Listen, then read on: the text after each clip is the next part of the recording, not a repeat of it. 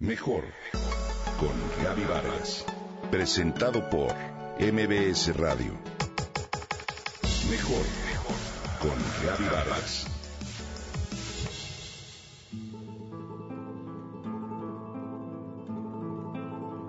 La vida es tan corta y el oficio de vivir tan difícil que cuando uno empieza a aprenderlo ya hay que morirse, dijo Ernesto Sábato escritor que nació el 24 de junio de 1911 en Rojas, Buenos Aires, Argentina. Sábato, descendiente de padre italiano y madre albanesa, obtuvo la licenciatura en la Universidad de La Plata en física y matemáticas. En 1938 se doctoró en París, donde comenzó a trabajar en los laboratorios Joliot-Curie, donde conoció el surrealismo, gracias a su amistad con escritores y pintores de esa corriente como André Breton, quien le alentó su vocación literaria.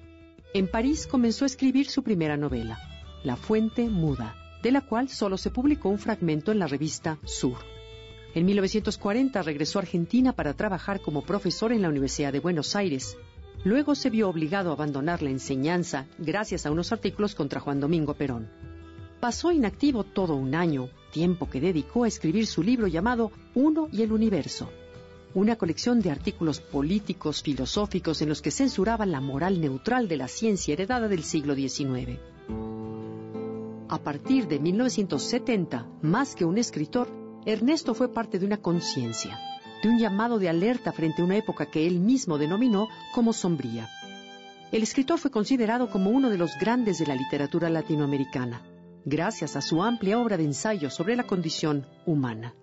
Si nos cruzamos de brazos, seremos cómplices de un sistema que ha legitimado la muerte silenciosa, afirmó.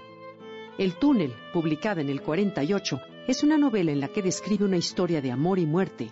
Sobre todo, analiza problemas existenciales.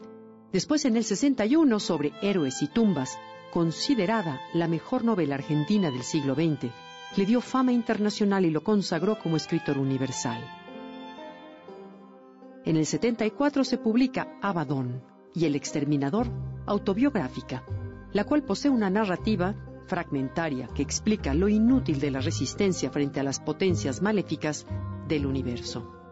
Sábato se comprometió con los derechos humanos, pero también fue opositor ferviente de la dictadura militar que gobernó a su país natal entre 1976 y 1983. Rechazó abiertamente los continuos asesinatos y abusos contra los derechos humanos. Y tras la dictadura, el primer presidente democrático le encomendó la presidencia de la Comisión Nacional sobre la Desaparición de Personas.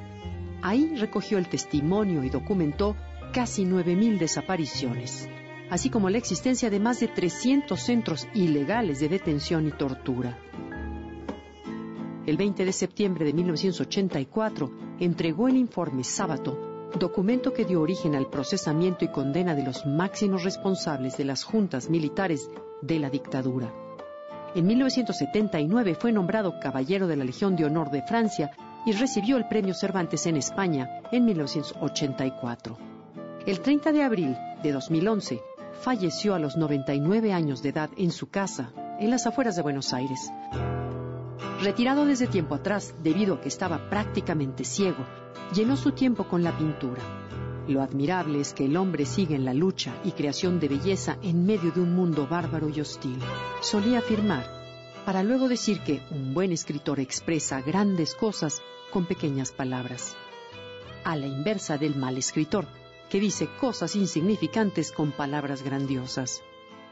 Hoy lo recordamos. Ernesto Sábato.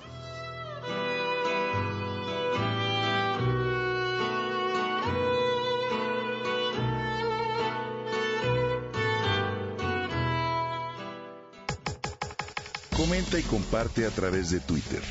Gaby-Vargas. Gaby-Vargas.